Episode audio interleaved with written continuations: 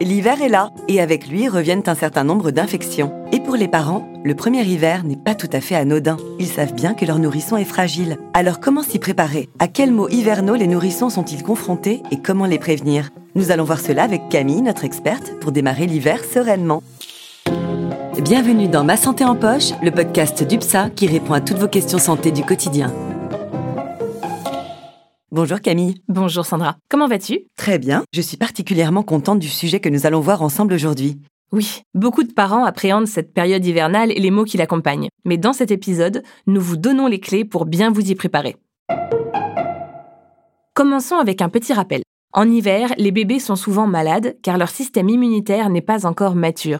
En effet, au début de la vie, l'organisme n'a pas encore eu le temps ni l'occasion de fabriquer les anticorps nécessaires pour lutter contre ces infections. De plus, avec l'hiver vient souvent le froid, qui fait baisser les défenses immunitaires. Et c'est d'ailleurs l'une des raisons pour laquelle les virus et infections se transmettent plus facilement pendant cette période.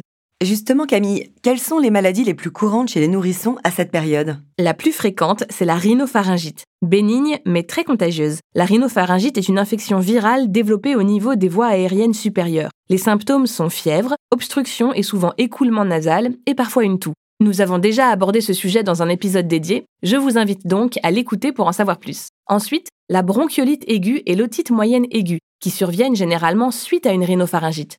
Elles proviennent de l'accumulation de mucus infecté dans la gorge pour la première et dans l'oreille moyenne pour la seconde.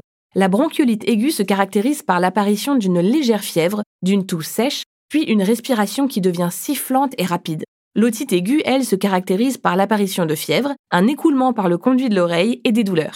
Il faut être très attentif au comportement de votre bébé qui n'est pas en mesure d'exprimer sa douleur. Mais dès l'apparition des symptômes, il faut consulter son médecin traitant ou pédiatre qui saura poser le bon diagnostic. Et que faire pour soulager bébé? Pour limiter la fièvre de votre enfant, évitez les pièces surchauffées et mettez votre enfant dans une pièce aérée, entre 18 et 20 degrés. Retirez des épaisseurs de vêtements, sans le déshabiller complètement, pour évacuer la chaleur et faire baisser sa température corporelle. Et donnez-lui souvent de l'eau pour éviter la déshydratation.